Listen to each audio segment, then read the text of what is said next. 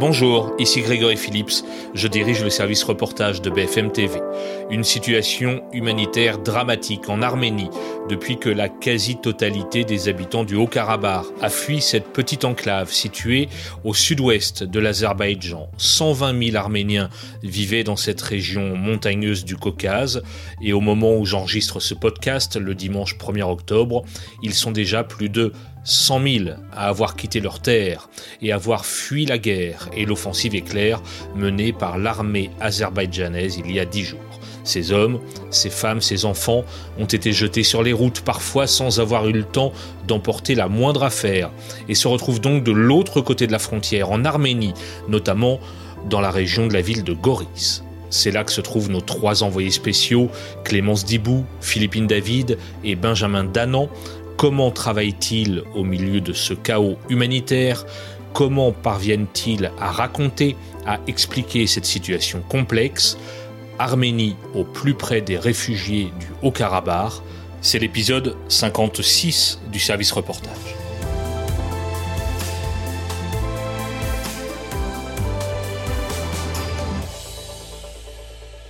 Bonjour Clémence et Philippine. Bonjour Grégory. Bonjour. Bonjour à toutes les deux. Euh, pour commencer, une question basique. Où êtes-vous ce matin? Alors, on est dans un centre d'entraînement euh, militaire à la frontière avec euh, l'Azerbaïdjan, près de Goris, qui est reconverti évidemment en ce moment en centre d'accueil d'urgence de réfugiés. Il y a des matelas partout. Euh, il y a des, il y a des, comment ça, des sacs de couchage militaires, des, des, des, couchettes partout pour accueillir des familles. Et dans toutes les pièces, dès que tu ouvres la porte, il y a euh, 5-6 matelas par terre euh, pour accueillir le maximum de gens possible. Quand est-ce que vous êtes arrivé sur la zone? Je regarde Philippine. Alors, on est arrivé avant-hier soir. Euh, on a pris la route de Yerevan. Euh, évidemment, c'était très très long d'arriver jusqu'à la frontière parce que euh, dans notre sens, bien sûr, il y avait personne. Sauf qu'en fait, il y avait tellement de monde dans l'autre sens, donc pour quitter euh, la frontière avec l'Azerbaïdjan et gagner le reste du pays. En fait, il y a tellement de monde avec tellement d'énervement parce que parfois c'était plusieurs jours de voiture qu'en fait ils doublent un peu tout et n'importe comment. Et en fait, il y avait quasiment deux fils à partir et nous en face, du coup, ben, on était hyper ralenti à cause de ça. Donc là, vous vous situez euh, dans la ville de Goris, qui est euh, la première ville importante avant le Haut-Karabakh. Pour, pour l'instant, vous ne pouvez pas aller au Haut-Karabakh, l'accès est totalement fermé accès totalement fermé, verrouillé. Euh, on a essayé d'aller au plus près, bon, la police nous arrête. Euh, on a croisé aussi des émissaires de l'Union européenne qui nous expliquent qu'en fait, euh, ils essayent d'y aller, mais ils n'y arrivent pas. selon eux, ils ont les accords côté arménien, mais c'est plutôt côté azerbaïdjanais que ça coince. Et d'ailleurs, pour tout te dire, donc aucun journaliste n'est sur place pour savoir ce qui se passe. Hmm. Et les journalistes qui essayent d'aller sur place à Stepanakert euh, privilégie, plus la voie de Bakou, euh, l'Azerbaïdjan, euh, pour essayer de joindre Stepanakert. Mais évidemment, c'est pas un modèle de démocratie ou en tout cas d'ouverture de la presse. Hmm. Donc les seuls accès possibles, s'il y en a dans les prochaines semaines, ce sera des, ce qu'on appelle des embédides, en tout cas bien contrôlés et encadrés par l'armée azerbaïdjanaise. Je parlais dans l'introduction d'une situation humanitaire dramatique. Philippines, quand, quand vous arrivez sur place, est-ce que c'est ce que vous constatez, à savoir euh, des centaines ou je sais pas des milliers de personnes qui débarquent quasiment sans rien dans cette ville de Goris oui, on constate un, important afflux de personnes euh, sur la route, notamment euh, des, centaines de voitures remplies de bagages, que ce soit à l'intérieur des voitures ou sur le, toit des voitures, mais aussi des camions remplis de, personnes, où les gens tentent de, ramener ce qu'ils peuvent de chez eux. Ils laissent, tout, ils laissent leur maison, mais ils essayent de, ramener avec eux le nécessaire. Euh, parfois de l'électroménager, des vêtements, euh, de la nourriture, de l'eau. Euh, et donc voilà, le but c'est de, ramener le nécessaire avec eux. et à Goris, on, s'est rendu également dans, dans le centre de Goris où, euh, où il y a beaucoup d'associations qui accueillent euh, les réfugiés. Et euh, là, c'est c'est la cohue. tout le monde court dans tous les sens. beaucoup de beaucoup de personnes essayent de passer des appels, n'arrivent pas souvent à joindre une partie de leur famille ou des amis. c'est compliqué en termes de communication. Euh, donc voilà, et on, a fait un stop également avant d'arriver à Goris, à, dans une ville qui s'appelle Vaik. Vaik. Et euh, là, on ça a été le premier stop et on s'est vraiment rendu compte de l'afflux de personnes, euh, des, des, des, familles, parfois des familles très nombreuses, avec pratiquement rien, seulement les vêtements qu'ils portent sur eux, euh, des enfants euh, qui n'ont pas pu euh, se laver pendant des jours, fatigués, qui, qui, arrivent à garder le, le sourire et c'est assez euh, on est vraiment en admiration devant ces enfants euh, qui peuvent mm. rester calmes et, euh, et, des, des, mamans et des papas épuisés, des grands-mères, des personnes âgées qui, qui tentent de se reposer, mais avec difficulté. Mm. Et au milieu de ce chaos, vous nous avez présenté dans l'un de vos premiers reportages la petite Eva, 7 jours, et sa grand-mère Frida.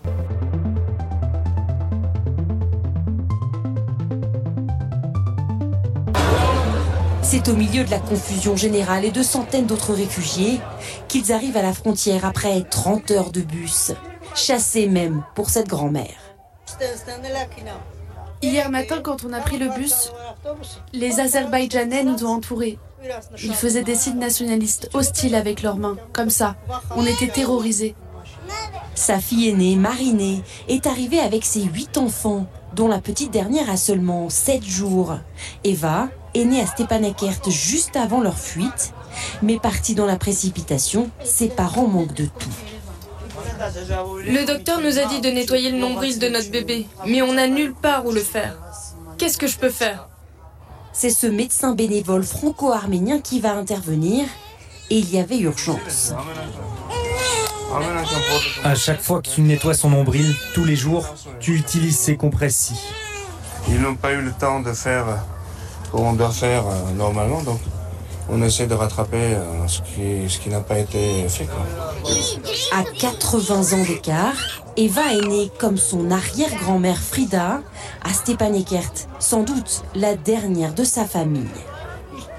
Comment je pourrais me sentir en ce moment? Je suis née en 1942 avec la Seconde Guerre mondiale. J'ai bien peur de mourir avec la guerre de nouveau. La famille vient de recevoir des vêtements et de la nourriture, de quoi voir pour cette nuit, mais ce soir, ils ne savent toujours pas où dormir. Sans leur champ, ils ne savent pas de quoi ils vont désormais pouvoir vivre. En attendant, les petits se voient offrir des barbes à papa par les habitants, comme la promesse d'une nouvelle vie, loin de chez eux la difficulté, euh, Clémence, tu l'évoquais, c'est que évidemment vous recueillez un maximum de témoignages de cette population qui vient de fuir les combats, sans pouvoir euh, observer directement sur place ce qui se passe au Haut-Karabakh. C'est ça la principale difficulté, c'est de, documenter euh, les éventuelles exactions, les combats, sans pouvoir être sur place? Oui, parce qu'on se prend des témoignages glaçants euh, en pleine tête, euh, des gens qui disent des horreurs d'exactions de sur ce qui se passe là-bas, euh, sur ce qui se passe là-bas, de, de, de soldats euh, qui, azerbaïdjanais qui tireraient sur la foule ou qui mutileraient des enfants, euh, des choses qui se recoupent, qu'on entend souvent. impossible pour nous de le vérifier. Alors qu'est-ce qu'on fait de ça? On ne peut pas ne pas en parler parce qu'on n'est pas sûr de ce qu'on nous raconte, parce que le volume fait qu'il doit quand même y avoir quelque chose. On ne peut pas prendre pour argent comptant ce que des gens nous disent là comme ça au débeauté. Donc il, voilà, il faut, il faut le, il faut savoir le. C'est pas forcément le mettre en perspective, mais à force de répétition, d'entendre les mêmes choses, on se dit qu'on va le raconter, le rapporter avec toutes les précautions d'usage euh, pour commencer à dire il, doit se passer quelque chose là-bas. D'ailleurs, il n'y a, pas que les journalistes qui sont dans cette difficulté. Tu le disais, les instances internationales, par exemple, ne peuvent pas aller sur place pour euh, mesurer la situation. Non, on a croisé euh, des envoyés spéciaux de l'Union européenne qui étaient aussi désœuvrés que nous hein, devant la frontière. Euh, ils ont essayé de, passer, on les a vus passer, on s'est dit tiens, euh, ils ont eu un laisser-passer, puis on les a vus revenir un peu, je sais pas, une heure après. Euh, sur le bas-côté de la route en disant bah non ça marche pas. On n'a pas pu aller voir ce qui se passe. Et, et, tu disais que donc c'est compliqué pour les journalistes c'est compliqué pour les émissaires. Et bon souvent c'est souvent le cas. C'est compliqué pour les fixeurs aussi. Tu sais les personnes qui travaillent avec mm. nous des sortes de traducteurs journalistes. Mais je n'ai jamais vu à ce point c'est pas la première catastrophe naturelle que je fais ou c'est pas le premier exode que je fais. Euh, notre fixeuse, elle est marquée et bien évidemment on le serait à moins. Euh, hier soir après le reportage, euh, elle nous a dit voilà il faut que j'aille aider mon frère euh, qui est là aussi dans cette ville. Euh, il est avec un papa qui est tout seul avec sept enfants parce que les parents sont soit à l'hôpital pour se faire soigner ou quoi. Il n'arrive pas à les endormir. Je suis désolée, je vous lâche, j'y vais. Et elle s'est couchée à 3 heures du matin parce qu'elle a essayé de faire la nounou. Et vraiment, on la sent euh, affectée. Elle trouve, enfin, évidemment, bien sûr, euh, enfin, elle est, elle est, et comme on est en plein dans un centre humanitaire, elle ne peut pas être que fixeuse. Elle est obligée d'être journal, d'être, d'être, d'être, d'interférer avec les gens, de les aider. Et tu sais, on pose souvent cette question euh, les journalistes, quelle est notre place? Est-ce qu'on doit aider? Est-ce qu'on doit rester neutre? Toutes ces questions-là, on se les prend vraiment dans la tronche ici, en se disant qu'est-ce que, faire? Est-ce que on, est acteur? Est-ce qu'on est juste euh, quelqu'un qui raconte? C'est, des choses qu'on se pose. Nous on a des chambres, on a réussi à trouver des chambres à un hôtel. Euh, est-ce qu'il faut qu'on dorme tous ensemble pour libérer des chambres d'hôtel? C'est, vraiment des questions qu'on a au quotidien à gérer, particulièrement dans cette mission-là, je trouve. Pour comprendre euh, les, coulisses euh, de votre travail, et je me retourne vers toi, Philippine, euh, vous, nous parlez d'une fixeuse. Co- comment elle, elle s'appelle? Quel est son prénom? Comment vous l'avez trouvée? Et, et- précisément à quoi elle vous sert? Je suis pas sûr que les- les auditeurs de ce podcast mesurent bien l'importance du rôle de ces fixeurs et de ces fixeuses. Alors notre, notre, fixe- notre fixeuse s'appelle euh, Maria, mais euh, on peut aussi l'appeler euh, Macha. Elle souhaite qu'on l'appelle comme ça, c'est son surnom. Euh, on a réussi à, à la contacter euh, via des contacts qu'on a en France. Donc des contacts de contacts, c'est le réseau qui a marché. Mm. Euh, il s'avère que, que Macha ici, euh, elle, elle habite à, à euh, mais elle a une partie de sa famille qui, qui est aussi acteur, qui, qui, en tout cas essaye d'être présent près de la frontière pour pouvoir aider au mieux. Donc voilà, on, a, on, on travaille avec elle, euh, mais on rencontre aussi euh, ses proches, euh, avec qui on peut longuement échanger sur la situation actuelle, et notamment sur les derniers jours, mais aussi sur les derniers mois et les dernières années de ce qui se passe ici. Hmm. Au, départ, Macha, puisqu'on l'appelle Macha, elle, elle est journaliste ou elle s'improvise reporter à vos côtés à cause de la situation? Alors, elle, elle est, pas du tout journaliste euh, à la base. Euh, elle travaille euh, dans une dans une start-up dans l'intelligence artificielle et dans le design. Donc pas, pas du tout journaliste, euh, mais elle a beaucoup euh, beaucoup œuvré dans des dans des associations quand elle était jeune. Elle, elle est jeune, Macha. Enfin, elle a mon âge. On a le même âge. Elle a elle est 25 très ans. Ouais, donc elle est très jeune. Euh, elle a 25 ans, j'en ai 26. Elle, elle est très jeune, mais elle a fait déjà tellement de choses. C'est-à-dire qu'elle a beaucoup travaillé dans les associations. Elle comprend comment fonctionnent euh, les associations et euh, l'aide humanitaire. Et elle a un relationnel exceptionnel avec les gens. Euh, c'est vraiment, euh, c'est vraiment, euh, c'est vraiment une belle personne. Et, et c'est grâce à elle, notamment parce qu'évidemment elle parle la langue locale, que vous pouvez recueillir ces témoignages.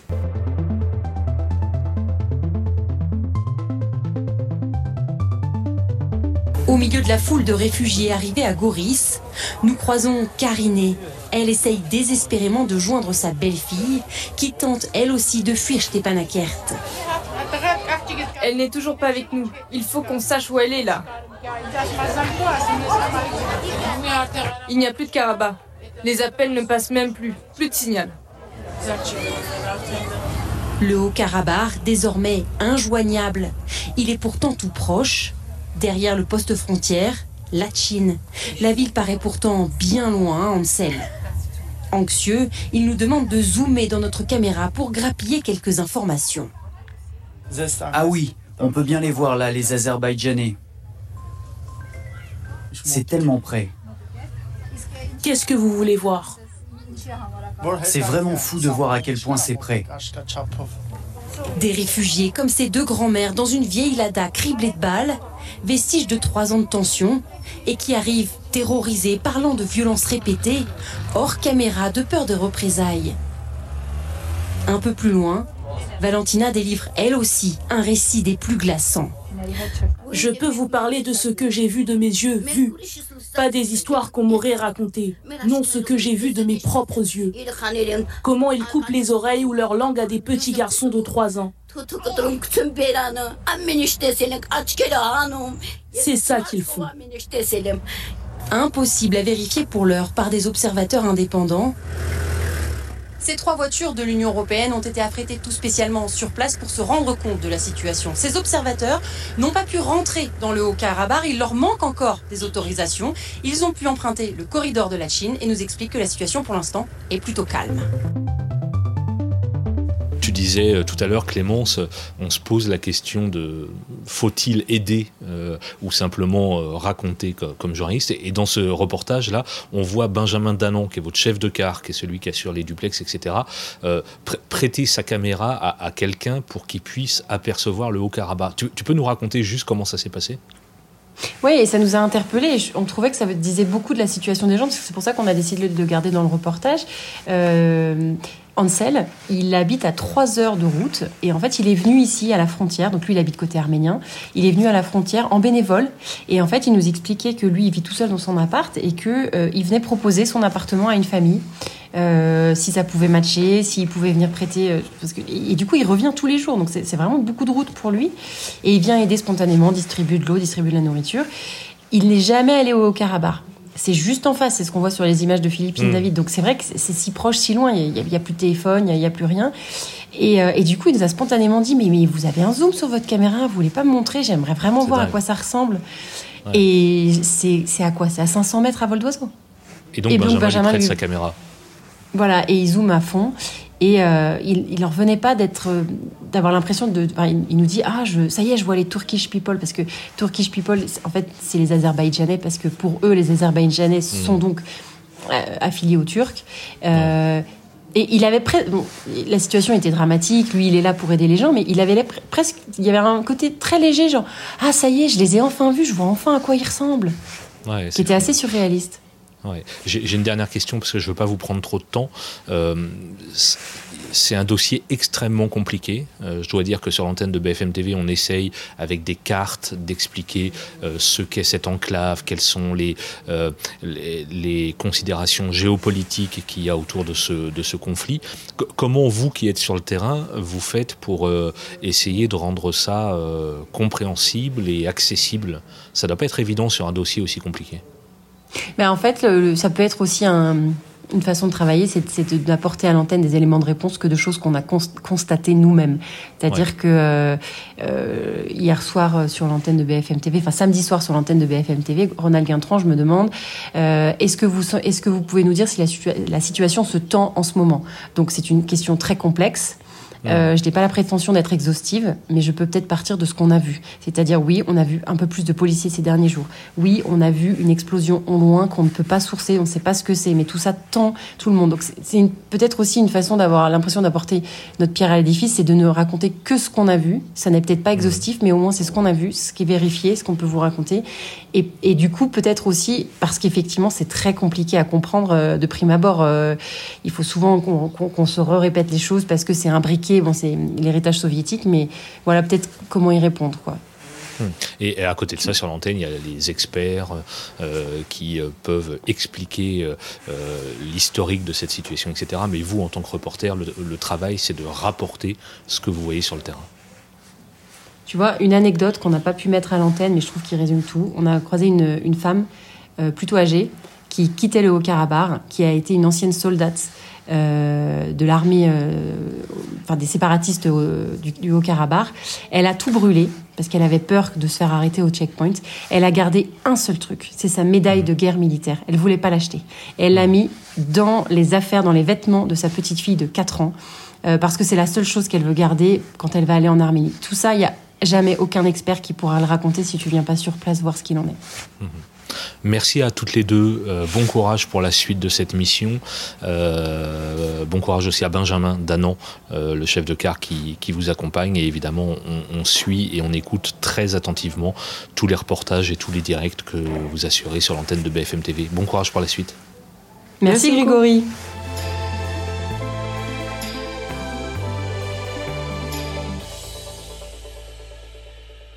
Voilà, c'était le 56e épisode du service reportage, à retrouver quand vous le souhaitez sur notre site bfmtv.fr. Je vous dis à très bientôt.